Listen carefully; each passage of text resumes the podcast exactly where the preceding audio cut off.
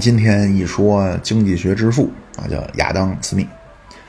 那这亚当·斯密是咱们就十九世纪翻译过来的啊，就是如果今天翻译这个名儿，应该叫亚当·史密斯啊，Adam Smith。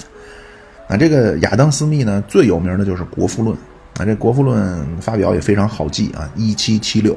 那这一年世界上还有一个大事儿，就是美国发表独立宣言。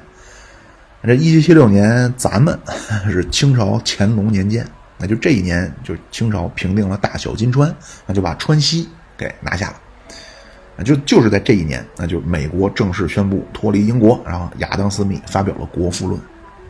那那亚当斯密以前，那西方人当然也有就相关的所谓经济学的一些，就是简单的思考。那古希腊时期，咱们之前也说过啊，就柏拉图的《理想国》，包括亚里士多德的政治学。然后，罗马共和时期老家图那个《论农业》啊，都多少探讨了一些经济学的话题。啊，后来呢，到中世纪，啊，那肯定中世纪你得好好学习，向上帝去，就怎么说呢？去陶冶灵魂，啊，也都那会儿就没有什么有突破性质的经济学理论了。啊，后来随着地理大发现，啊，那欧洲国家呢，用今天的话说，就扩大了世界市场，啊，就真正形成了一个世界市场。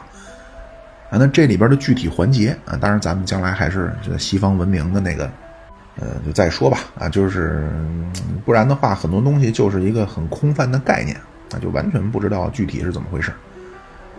那那总之就地理大发现以后，那法国、西班牙这些，那就其实还是君主制非常厉害的，那就这些都是专制主义。那就今天咱们一听专制这个词儿，就觉得好像不好，但是这个就叫意识形态。你为什么觉得它不好？就咱们后边会跟大家说啊，绝大部分国家完成财富积累啊，甚至完成工业化，其实都是需要一个强大的中央政府或者叫专制主义政府。那当时欧洲主要的国家，法国、西班牙啊，这都是专制。那后来到了启蒙运动啊，有一个词儿咱们都听过啊，叫开明专制，Enlightened Absolutism 啊，开明专制。那这个开明专制大概是十八世纪啊，但是从十五、十六世纪开始，一直到十七世纪，啊，那当时欧洲这些专制国家的经济发展路线，啊，都叫重商主义。那今天咱们一说商业啊，肯定连带着想到的啊，需要的是自由市场，要鼓励的是自由竞争，但是。那会儿所谓这个重商主义，那恰恰是要求政府必须干预，政府有责任创造关税壁垒，啊，政府要主导对外贸易，啊，是要靠着政府的力量，在政府的带领之下，那，帮助国家、帮助社会来积累财富，啊，就这个重商主义，那就是亚当·斯密发表他的理论之前，欧洲当时所谓经济学的显学。啊，这个重商主义的核心，啊，或者叫它的逻辑起点啊，就是货币才是国家财富的核心。所谓国家的发展，就是积累货币财富。啊，那和重商主义相对的啊，是比较传统的重农主义。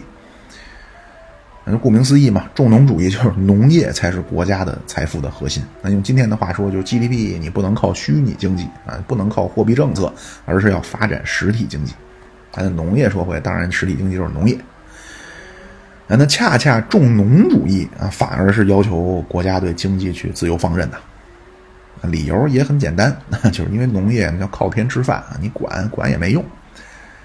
那当然，在亚当·斯密之前啊，这个重商主义其实是怎么说呢？就比较统治地位的，那就严格意义上说，从老家图开始，那个罗马啊，欧洲甚至世界的主流肯定都是重农主义，就这也很好理解，你都是农耕文明。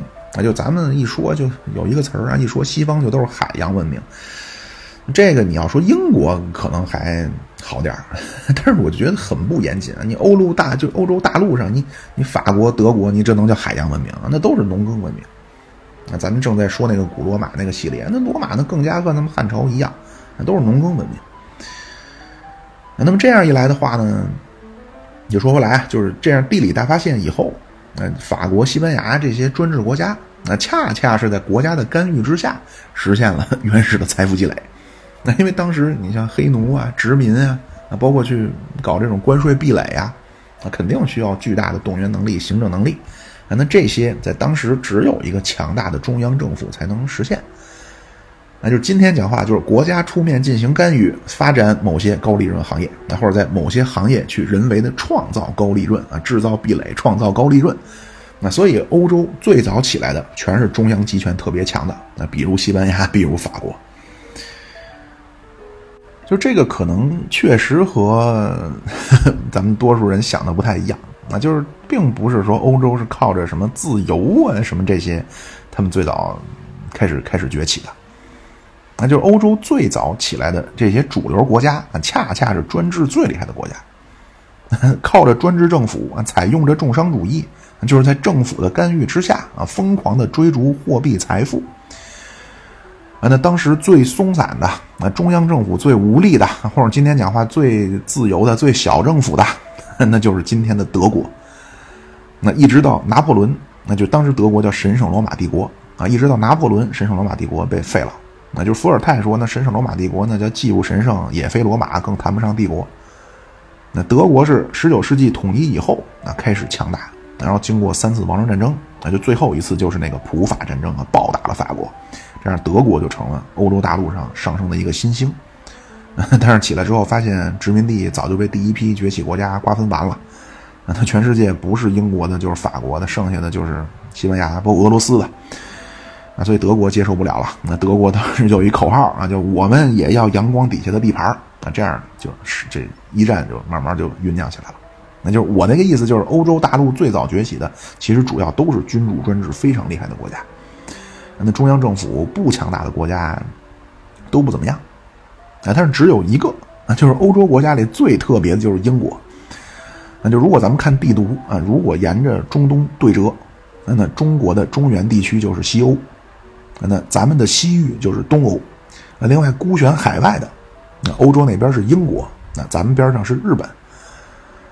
那那英国呢，因为一些独特的原因，那就导致它在文化上其实和欧洲大陆不太一样。那那具体是什么独特的原因，又怎么不太一样呢？啊，就咱们这这块就真是没法详细说了。这个还是咱们得在欧洲文明那个系列再说。啊，就是简单的说，那就是欧洲的基督教权力很弱。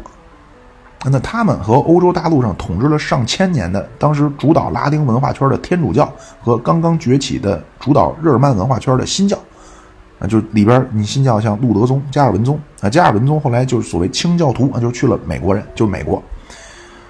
英国又和他们又不太一样啊，英国严格来说，他那支也叫新教啊，叫安利甘宗啊，也叫圣公会。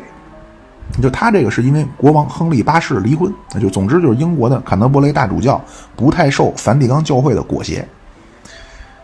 那思想上呢，这英国又有一种经验主义传统，那就欧洲大陆最强调的是理性，那理性就是强调形而上，那经验他认为经验的来源都是形而下。那而且政治上，英国最有权力的是议会，那就国王这会儿被架空了，就这些来龙去脉，咱们就。就没法在这细说了，啊，所以面对欧洲大陆那会儿开始喷薄而出的，啊，以理性为最高追求啊，以理性为核心，啊，然后试图通过在理性的指导之下，然后靠人为的努力去创造美好社会的这种啊，就是以启蒙运动的精神在社会领域的这种影响，啊，那英国呢就呈现出来一种保守主义倾向，啊，因为和理性相对就是感性嘛。啊，那不列颠经验主义呢，就觉着人对世界的认知啊，肯定就是他这，或者说经验来自什么呢？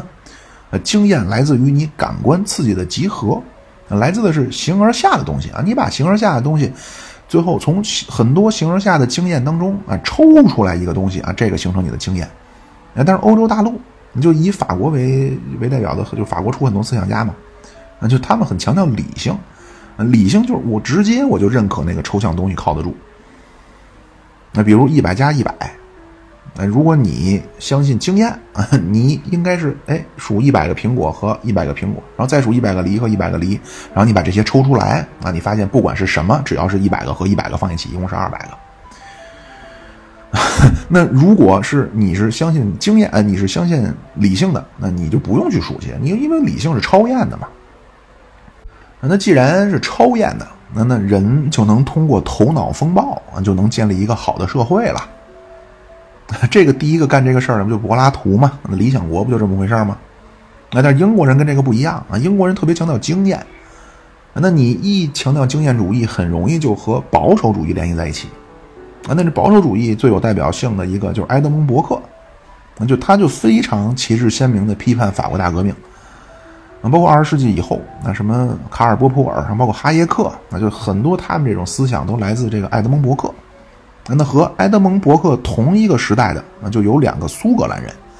那哲学认识论上，就是有当时让所有的哲学家都只能高挂免战牌的那个毁灭者大卫·休谟。那经济学上，就是古典主义经济学、自由主义经济学啊，包括也是现代真正意义上的经济学的开山祖师啊，就是这个亚当·斯密。而咱们要知道啊，一直到今天，在世界范围内啊，其实还是自由主义经济学的天下。啊，那二十世纪以后，在就是经济学的这些观点啊，其实就是延续着亚当·斯密的一些观点啊，再加上很多大量的这种数学计算、数学证明，啊，这个就叫新古典主义啊。但是核心思想是一样的，那就是所谓新古典主义和亚当·斯密时期的核心思想其实没有太多区别，就是工具变了，那就数学建模这些东西加入了。那这新古典主义最厉害的时候，就是冷战结束，那或者叫苏联解体了。那因为事实是证明了，那只有自由市场经济才能维持更长的活力。那你那个中央计划经济，那什么公有制，那甚至更早就哈耶克不那个谁，呃，凯恩斯提出那些政府干预，就那些在当时看来，那你就是行不通。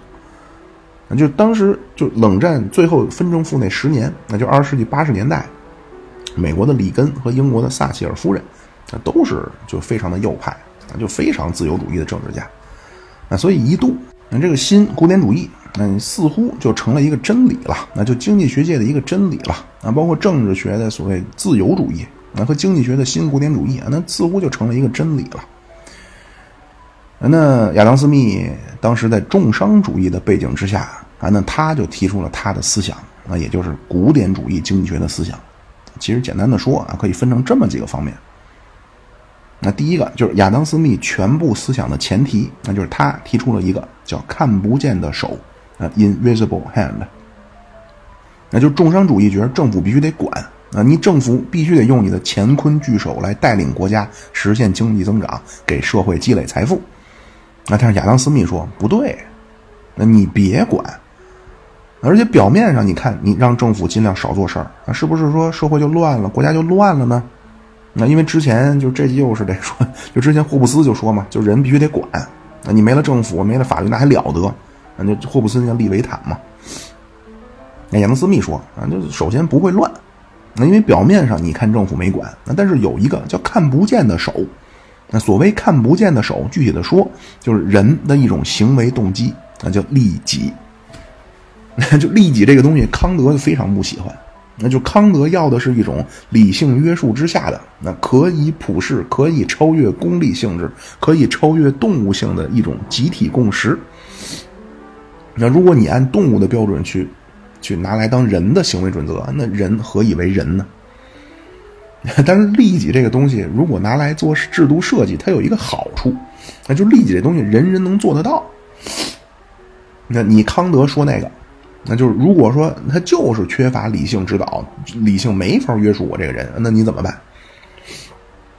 那就类似儒家说设计那个社会，啊，每个人都在理想条件下被滋养心灵、灌溉人性，啊，最终肯定实现六亿神州尽顺尧。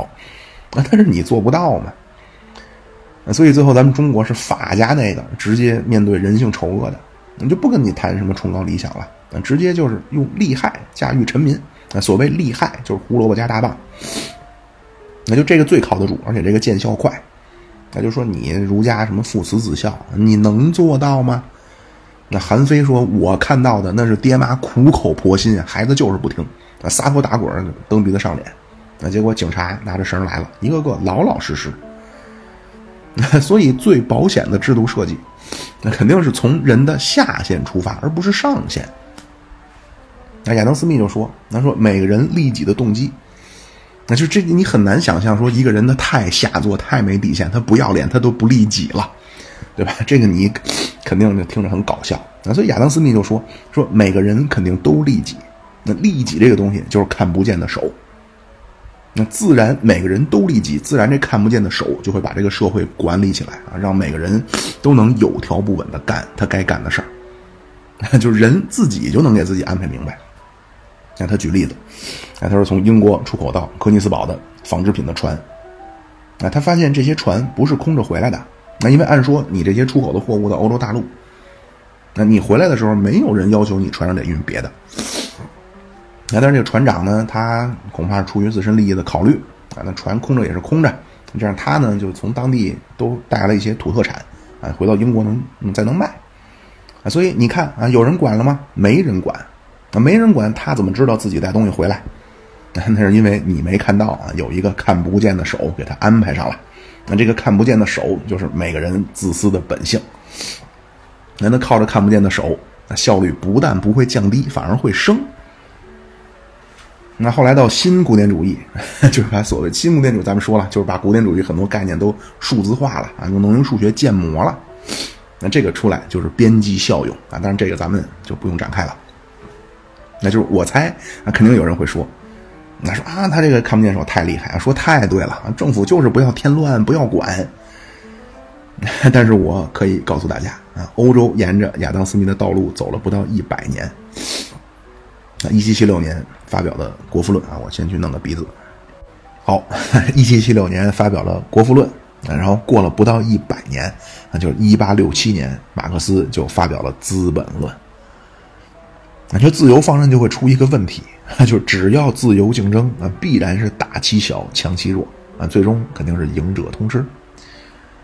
那对于老百姓来说呢，就是有钱、有权、有势的啊，就这些人。啊，就你们欺负欺负太狠了，活不下去了，没希望了。那所以咱们有的人 就是你可以去向往西方的高福利，那这个是人之常情啊。你可以去向往美国的工会啊，但是你向往的啊，恰恰是在马克思主义和就很多人都非常厌恶的苏联啊，就真是可以叫恐吓之下啊，才一步一步变成了今天很多人向往的那个所谓西方国家的样子。啊这《共产党宣言》第一句话啊，叫“幽灵”，一个共产主义的幽灵正在欧洲上空盘旋。就是因为有了这个幽灵啊，才有了今天咱们看到的从资本主义产生的福利社会。啊，当然这个咱们就将来详细再说。就这里边也很复杂。就这个二十世纪啊，就真是怎么说？就人类历史上非常重要的一个世纪啊，这二十世纪。好，就说回来啊，就不管怎么说。那你说他不好也好啊，说怎么样也罢。那亚当·斯密在当时提出了一个非常开天辟地的东西，那就是看不见的手。那这样呢，就给小政府了一个理论基础。那就之前重农主义是反对政府干预，那更多原因是你干预了也没用。啊，但是亚当·斯密这个，那他的意思就是：第一，那你不管不会乱；第二，你不管或者说小政府反而还更好。那因为你看似没管，但恰恰就是这种放任。那让每个社会因子啊都能充分的去自我动员啊，这样完成效率的优化啊，或者说就是你不管，恰恰最高明。那因为每个人都在那个看不见的手的支配之下。那具体的说，就是在利己的甚至贪婪的本性的支配之下。啊，郑本山讲话该干什么自己就找去了。那比如同样是盖楼，那就最极端的大政府啊，就是说那现在国家要盖楼了。啊，选址在什么什么地儿啊？然后咱们挖土方，挖出来的调去边上修堤坝啊，然后需要多少钢筋或多少混凝土，那这些指标都派给什么什么钢啊，包括地基、混凝土搅拌站啊，让这些按期都要把这些材料供上。哎，但如果是小政府啊，就这些事儿没人管啊。如果这块地皮真的位置好，那自然那肯定有人来拿这块地。嗯，他拿地他自己就得算这个账啊。就这个地，比如我一百亿拿下了，然后给他盖成住宅楼。啊，如果住宅楼大概什么档次的，能卖出去全卖出去能赚多少钱？啊，如果他觉着不合算啊，这个地他就不拿了。啊，如果他觉着合适啊，他去拿地，然后钢筋用哪家？他首先他得算这块地我是住宅楼也好，还是是用那种商业这种叫什么呀？还是写字楼？那还是办这种大型商超啊？他都得算自己给自己算账啊。然后钢筋用哪家？混凝土用哪家？对吧？除了每家的报价，你得考虑运费吧？然后你谈谈账期吧？啊，总之就所有环节，从施工到销售，你看似没人管啊，但其实有一个看不见的手，那，就是每方都在为自己的利益考虑，那这样不但你这个工程肯定能完工，而且效率最高。比如说啊，你这块地是盖园区好啊，还是盖居民楼好啊，还是盖个工厂好啊？那甚至这块地该不该盖楼呢？对吧？这些选择总有个最优解吧？那这个最优解啊，起码就是经济学上的最优解。那谁最在乎呢？那肯定是开发商最在乎了啊，因为他拿地花的是自己的钱嘛。啊，所以政府最好能不管的就别管。那那这个小政府思想呢，咱们上期也说了啊，就这个咱们道家是最喜欢。但是咱们肯定不能说道家是世界经济学、古典主义经济学的开山鼻祖。那就咱们很多主张啊，就叫大而全，或者叫十全大补丸那但是往往我这么说肯定不合适。啊，就这种用西方近代 就是康德啊，康德西方近代的康德批评西方古典时期的亚里士多德的话说，那就这种十全大补丸啊，那就叫正确但是没用的废话。就我这非常不希望大家变成那种啊，一看西洋人的东西啊，老祖宗几千年前就全就知道了。啊就我经常提到一些双方的啊，我不是就不管是说我，比方说说西方的西欧的文明，还是将来比方咱们就说东中国的一些传统的思想啊，我都会这么串着提。啊我是希望在分享就是谈到类似话题的时候啊，看看不同文明之间都是怎么讨论的。千万别弄得啊，这个我们几千年前就知道了，啊，那个我们几几千年前就有了，啊，那个是你学的我，那个是你偷的我。好，说回来啊，这第一个那就是看不见的手。那亚亚当斯密第二个，那一直到今天还是金科玉律的一个观点，那就是分工带来效率。啊，他论证是这样的，啊，他是通过观察做针的工人，啊，他说做针。那大概流程就是先把铁水融化，然后倒到模子里，然后成型以后冷却，然后把这针拿出来穿眼儿啊，穿完眼儿包装。啊，说这一套流程啊，如果让一个就最熟练的工人干，那如果一个人来干这整个这套流程，一天大概做五根儿，啊，就具体数当然我记不清了。所以如果让十个人嗯都来，就十个非常熟练的工人来干这个事儿。那那么这样呢？那十个工人干多少呢？就是一个简单的相乘嘛，对吧？一个人一天出五根，十个人一天呢就是五十根嘛。啊，但如果同样是这十个人啊，让这十个人分工，那比如两个人去负责画铁水啊，把铁水倒入模具，啊，一个人负责针成型以后把针拿出来啊，然后五个人负责钻眼儿，两个人负责包装，啊，这样十个人一天能做出五千根针来，啊，就是效率比那个不分工的能高出去多少多少倍。啊，所以叫分工能带来效率。啊，我曾经看过一个节目，那就说就那意思吧，就是中国的厨师啊，用刀非常厉害。啊，说中国厨师一把菜刀，那从刮鱼鳞啊到切肉到剔骨啊，恨不得到拍蒜啊，全都搞定了。然后一看西餐厨师啊，那都是一大堆啊，什么小刀子儿啊、小剪子儿、小钩子儿、小镊子儿、小挠子儿。带钩、带刃、带尖、带刺儿啊，带棱、带坠、带绒绳、带锁链，带是倒齿钩、带峨眉刺儿啊，扔得出去，拽得回来的。这就是西方厨师那刀啊。然后我就看网友评论啊，说：“哎，你看啊，这说明中国厨师是真有厨艺啊，中国厨师技术高超啊，咱不用那么多工具，一把菜刀搞定了。”那这个我不否认啊，但是根据亚当·斯密的说法啊，你一把刀干所有的事儿啊，其实就是效率低。哎，那为什么你用一把刀呢？有没有这么一种可能，就是你物质没那么丰富，所以你只能用一把刀啊，然后靠技术来弥补装备的不足？当然，还有一种解释啊，就是用大大充足的劳动力来弥补设备和科技的不足。那这个咱们下一期会跟大家介绍啊，这个就是解释中国为什么能没能爆发科技革命的一个主要理论之一，叫高水平均衡论啊，也叫高收入陷阱。啊，就是小的时候啊，我亲眼看到过我姥姥用剪子，用大剪子剪指甲。那就现在咱们剪指甲肯定都是专门的指甲刀。那是不是用指甲刀剪指甲比用大剪子剪更好呢？对吧？咱们不能说用指甲刀剪指甲是突出了，呃，不用大剪子剪指甲啊，是突出了某些人剪指甲技术的高超吧？对吧？剪指甲，呃，用指指甲刀剪指甲，用剪刀剪绳子啊，用大菜刀切肉，啊，或者说吃螃蟹那什么蟹八件那这个就是分工。啊，那从分工增加效率这点出发，那就又可以引出另外一个结论，啊，就是小到一个公司，大到一个国家，那你要做的事儿就是你做你最擅长的，然后通过交换啊，比如说在人员充足的情况下，啊，公司尽量避免大包大揽，那就是让每个人都把自己那摊儿啊干到极致，那你做你最擅长的事儿做到极致，组合起来效率就是最高。那比如说，你就是负责产品的，那你就是负责谈客户的，那你就是负责做品牌、做市场的。啊，如果更细致点如果都是做市场的，啊，这块你是负责做广告的，啊，你是负责做竞品分析的，啊，你是负责公共关系的，那都是做广告的。你有的是专门负责去和媒体对接、和媒体谈判、去去采购、谈判价格的，啊，有专门是负责广告创意的，啊，有专门负责投放的排期的，啊，有做投放策略的。那就具体你还能再分，但是这一切的前提啊，就是你要有足够的人，那你要有足够的规模啊。如果说你想象你一个初创公司啊，市场部就一个人，那你只能大包大揽了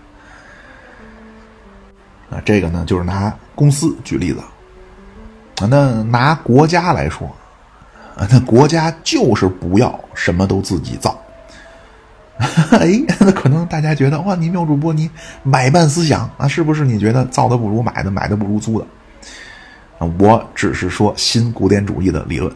那后面我会告诉大家为什么这一套理论很正确，但是咱们不能用。那就根据他这个理论，那比如一个国家的要素禀赋结构，那最适合造汽车；啊一个国家的要素禀赋结构最适合造背心儿。所谓要素禀赋结构。就是你这个国家的生产要素的一个比例，那那如果大家可以把它就想象成一个多边形啊，就比如说什么看那乒乓球就实力分析漫画里边说乒乓球那个日本很喜欢干那种多边形，那么根据这个六边形的形状啊，而不是大小啊，根据这个形状就能决定你最擅长或者你最适合干什么。如果你最适合造汽车，你就去造汽车；如果你适合造背心儿，你就去造背心儿。那或者更笼统的说，你的要素禀赋结构适合你发展劳动力密集型产业，那你就全力去投入发展劳动力密集型产业。你不要做资本密集型产业。那如果你非要发展，啊，那这种企业因为你所在的这个领域不适合你这个经济这个这个区区域的要素禀赋结构啊，所以你这种企业必然得黄。那那是不是说一个国家就只根据这个理论？那一个国家只能有背心穿没车开，一个国家只能有车开没背心呢？当然不是。那你就做你擅长的，然后交换。那就这个这一套，大概这套是比一个比亚当斯密稍微晚一点人啊，也是一个英国人，叫大卫李嘉图，那提出的叫比较优势。那比较优势就是去做那个你机会成本小的选择。那什么叫机会成本啊？就是比如说你干一件事儿啊，你总得牺牲点什么，或者你总得付出点什么代价吧？那比如你去看电影去了，你财务上、你你金融上，或者说你资金上的成本，就是你得买电影票吧，你得买爆米花吧？那那你的机会成本，就是你去看电影的这个机会成本，就是你这两个小时你可就不能去打篮球了，不能去看书了，不能去打扫卫生了。啊，那如果在生产劳动里，如果还是举个例子啊，比如一个中国家庭啊，一个中国家庭一晚上能包一百个饺子，当然他也可以利用这一晚上时间啊，他通过在网上学习啊，然后笨手笨脚的能做出一张披萨饼。另外那边是一个美国家庭，这美国家庭因为也是笨手笨脚啊，一晚上只能包出十个饺子啊，但是能做十张披萨饼。所以这样对于中国家庭来说。你在中国家庭，一个饺子的机会成本就是一百分之一张披萨饼，那一张披萨饼的机会成本就是一百个饺子。啊，那对于美国家庭来说，一个饺子机会成本就是十分之一张披萨饼啊，一张披萨饼机会成本就是十个饺子。那那这样呢，双方都去做那个机会成本小的啊，那中国家庭包饺子的机会成本是百分之一张披萨饼啊，美国包饺子成本十分之一张披萨饼，所以中国家庭去包饺子，美国家庭去做披萨饼。如果你中国家庭想吃披萨饼了，那你的。饺子跟披萨饼换啊，这样你能达到你利益的最大化。那简单的说，就是你要去做符合你比较优势的，啊，哪怕你就是小如一个新加坡啊，你也要做符合你比较优势的。啊，你不用担心和你的贸易对象是什么美国还是中国这种庞然大物，你就做符合你比较优势的，然后去交换，这样对于你来说效率是最高的。那就是咱们后面会说呀，就是不管是二战以后的东亚奇迹，那还是中国的改革开放啊，其实都是这个，那就是你找到了全球产业链分工里最符合你比较优势的产业，啊，你效率就能达到最高。那那么问题就来了，那为什么你一建国不这么搞呢？那或者换句话说，你前三十年是被浪费了吗？那为什么前三十年你不能按照符合你符合你比较优势的产业大力发展，然后通过贸易进行最大化呢？慢慢听，再听个大概，我估计三五期啊就知道了。就是新古典主义这一套啊，就问题就是它理论上太正确了，但实际的很多问题没考虑到，所以它理论其实没错，但是就是因为实际问题，就实际上很多情况，它它就导致它没法有指导性。好，亚当斯密这是第二个啊，叫分工带来效率啊，然后并且还有一个就是市场规模带来了分工的精细程度。那亚当斯密第三个，那亚当斯密应该是第一个提出劳动啊，就是劳动价值论的，啊，就是你的贫富取决于你能支配的劳动的多少，啊，就这个东西啊，就是劳动价值论啊，后来被马克思大大发展了啊。那这个部分和咱们这个系列的关系不大，暂时咱们就不展开了，就将来有机会咱们 说到马克思啊，咱咱们再说。所以这样，基于以上这三点啊，就是看不见的手。呃，分工提升效率，包括劳动价值论。那亚当斯密又给出了几个推论。那就第一个，反对殖民。那因为一旦殖民，那殖民国家必然在殖民地去创造垄断啊。而亚当斯密是非常反对重商主义这种大政府的。那他非常提倡的就是充分竞争之下的自由贸易。那这样才能达到效率最大化，而且有利于所有人。啊，所以他亚当斯密说垄断不好。而且这个不好，不是道德意义上的不好，而是功利意义上的不好。那就是咱们不要殖民，不是因为你在当地烧杀抢掠，你良心上过不去了，而是这么做本身对咱们自己都有害。而且这个很关键啊，就是咱们如果就特别是将来咱们说西欧文明那个系列，那就你说，比如同样是西方思想啊，就都是私有这种产权制，那但是同样是支持个人财财产不可侵犯的，他给的理由就不一样。那理由不一样，那反对他的理由自然也就不一样，那最终给出的方案也就不一样。那第一个，亚当斯密就基于那几个的第一个或者叫第四个结论啊，就反对殖民。啊，接下来就必须要自由放任，那就政府千万不要干预经济。啊，什么明年钢产量得到多少万吨？啊，国家是要大力发展芯片了，还是新能源汽车了？亚当斯密说这个都不对。那就用后来二十世纪他们的话说，就是你再聪明的什么数学家，哪怕你是超级计算机，啊，你也不可能算这么明白啊！你不如就交给那个看不见的手。啊，这个后来二十世纪哈耶克、弗里德曼啊，这大大发展这这个理论，因为当时有一个和资本主义分庭抗礼的社会主义阵营，而社会主义阵营都是计划经济。但是亚当斯密那会儿并没有后来的什么计划经济。就是后来苏联模式的计划经济啊，就是联系了实际情况，改变了啊，或者叫借用了马克思的理论。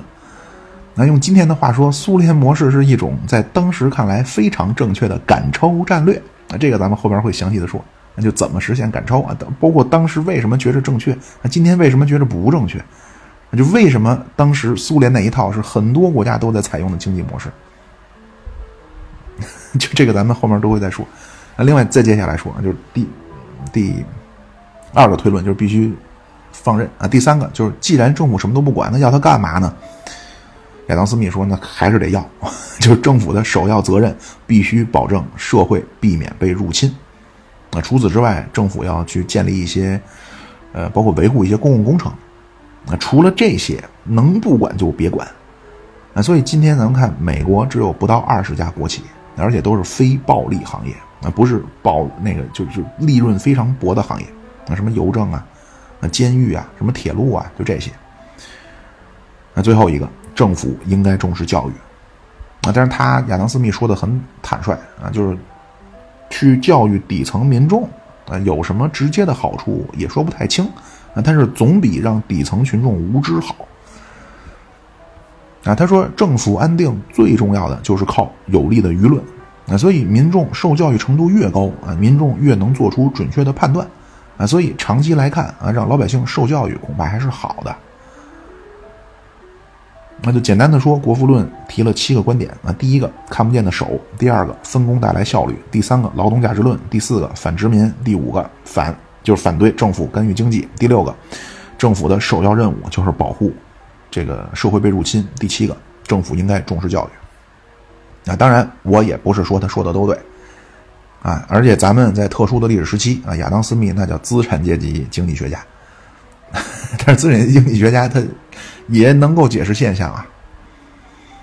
那前面我说过，这个昂格斯·麦迪逊的，就根据他的整理，那就中国在历史上，中国的人口和面积啊，一直以来都是西欧的两倍啊，而同样都在农业社会啊，当时每个人就平均每人的产出能力其实差不太多啊，所以古代中国在整体上对于西欧，那就是起码两倍的碾压。所以，根据这个昂格斯·麦迪逊的统计，那中国是一直到十九世纪就鸦片战争了，那中国的经济总量都是世界第一。啊，那人均的收入，包括人均的产出，那中国历史上一直变化不大。啊，除了就比如说像三国呀、什么五胡乱华呀、宋蒙战争，啊，就是能持续几十年甚至上百年的这种全面的波及全国这种大战，剩下的基本上。那就除了宋朝啊，中国的这个人均产值有了一个显著的提升，那就宋朝爆发了中国的科技革命，啊，就宋朝出现了大量的发明创造啊。那根据前面亚当斯密的那些基本准则，宋朝比如宋朝重视贸易，那而贸易能带来效率，那如果你闭关守闭关锁国，就算你能自给自足，那效率也不如开放以后然后去交换。那另外就是宋朝爆发科技革命的一些解释，咱们下次再跟大家介绍别的理论。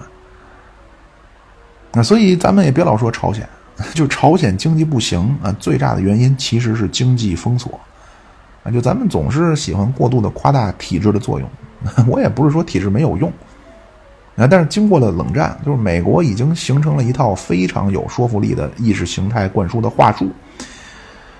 那就今天咱们一说啊，觉得多党制啊。多党制能抑制贪腐，对吧？多党制你干不好，老百姓给你选下去啊，所以得多党制。这种说法你只能骗骗那些去过的地方少、看书少的人。那就具体内部的逻辑，咱们先不用说啊。就如果他是这个结论真的是对的，你怎么能解释东亚奇迹、东亚四小龙经济起飞的时候都是威权体制呢？你又怎么解释世界上那么多多党制国家比中国严重的多的贪腐呢？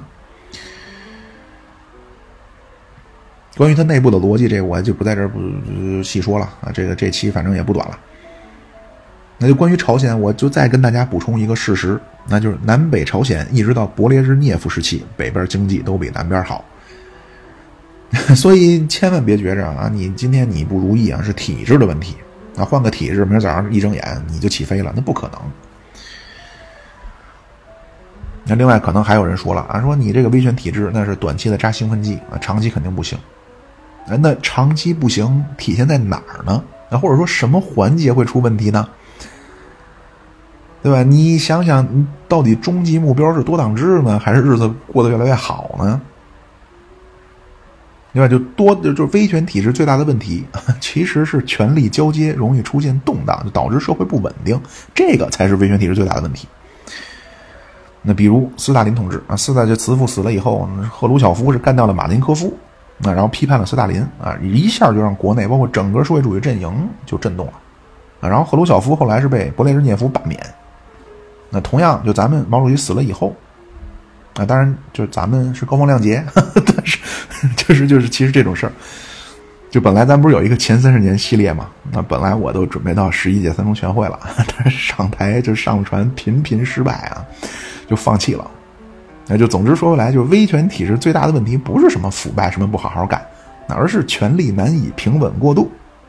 好啊，那说回来，就根据麦迪逊这个说法，那就古代都是农业社会，都是地里刨食儿啊，都没有机械化，所以每个农民的生产效率其实差不多。那中国人均生产力是略微领先啊，但是这种人均生产力的略微领先是怎么来的呢？因为中国就因为咱们今天介绍亚当斯密的理论了，对吧？所以它不是一个简单的算术了。那中国能领先一点，因为中国人多市场大啊，人多市场大，自然分工就细啊，分工细自然效率就高。另外，因为中国人多啊，那人多你生产总的剩余和劳动力剩余就多，而且中国一直以来就是一个统一的中央集权国家啊，所以本来就多的这些剩余就能被就是被强有力的中央政府动员起来啊，这样就能支持很多大型工程啊，比如水坝啊、水渠，包括长城这种事儿。那就只有中国能，包括罗马帝国时期也修过长城，那但是你很难想象什么诺曼底公爵啊，什么威尼斯，什么汉诺威选帝侯，你修个长城，对吧？所以中国这种它靠规模啊，这样就出现了滚雪球啊，那中国的优势就会越来越大。啊，对，另外还有最后还有一个原因就是中国人多还带来一个结果，那就是其他变量都恒定的情况下，人多天才就多。那比如天才出品率就是百分之一。啊，那中国人口是西欧两倍，所以中国天才就是西欧两倍。那天才是真正能爆发这种超越理性的革新的。那理性能解决一二三四五六七八九十，那能解释什么叫天才能爆发超越理性？他能从一，那都不是到一百了，他能从 A B C 到勾嘎 K 了。那就这个不是，就比如说牛顿，那这苹果掉下来，啊，然后他就会想啊，这个速度能不能算？那这不是理性，那这你很难说，这就就佛讲话，就是就是禅宗讲话那个悟的东西，啊，这悟不是一个理性的向后推导，那而是突然一下就开窍了，你进另一轨道了，啊，所以天才就是干这个。那那么根据昂格斯麦迪逊的描述，那那古代的中国是一个高度发达的工业国家，那 中国工业水平叫全球领先啊。那当时就是不列颠经验主义一个最早的一个人叫培根。那他就说有三个技术让欧洲走出了黑暗的中世纪，分别是火药、指南针和印刷术。火药是打破了中世纪的堡垒，啊，这样就打通了统一的欧洲的市场。那就这个好理解吧？就如果没有火药，让中世纪的石头堡垒那种铁甲，就实际他们如果不退出历史舞台，后边也不会有资本主义。那培根说第二个指南针。那这个我得跟大家说一下啊，就现在有一群大傻子，那就说什么古希腊、古罗马都是假的，那都是西方人后编的。其中一个理由就是西方人指南针是从咱这儿学会的，所以没有指南针之前不可能建立地中海上的文明。那这个就很搞笑啊！你没指南针就不能航海了吗？你不能下水了吗？那咱们没有指南针以前，咱们不航海不发现台湾吗？而且之前就。指南针技术发传到西方之前，都是沿着海岸，那就是从一个港口城市，然后沿着虽然说是坐了船了，但是基本上沿着海岸线啊，然后去往下一个港口城市。所以不是没有指南针，就地中海里就不可能有文明。那就是这个怎么说呢？比较无语。就准确来说啊，是没有指南针就不可能有大航海时代。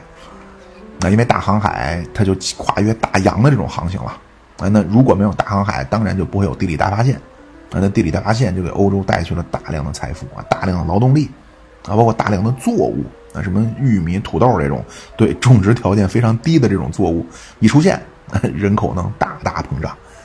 那人口的意义咱们前面说了，啊，后面还会再说。那第二个，这是第四，培真说第三个就是造纸术。那中世纪的时候，基本上一个修道士一辈子能超出一本圣经，那就是写在羊皮纸上，那就是中世纪欧洲中世纪一本书的价格价值吧，那就相当于一条人命。那后来随着造造纸技术传入，啊，那知识传播的成本就降低了。那而且第一次这个造纸术第一次立功，就是马丁路德的宗教改革。那如果没有古登堡，那马丁路德下场就是胡斯。那这胡斯就是之前一个被，也是提出说宗教要改革，那结果被教会烧死在火刑柱上啊，就宣布他是异教徒。那就马丁路德那个九十五条论纲，那就是巴塞尔、莱比锡、纽伦堡都被印刷出来了。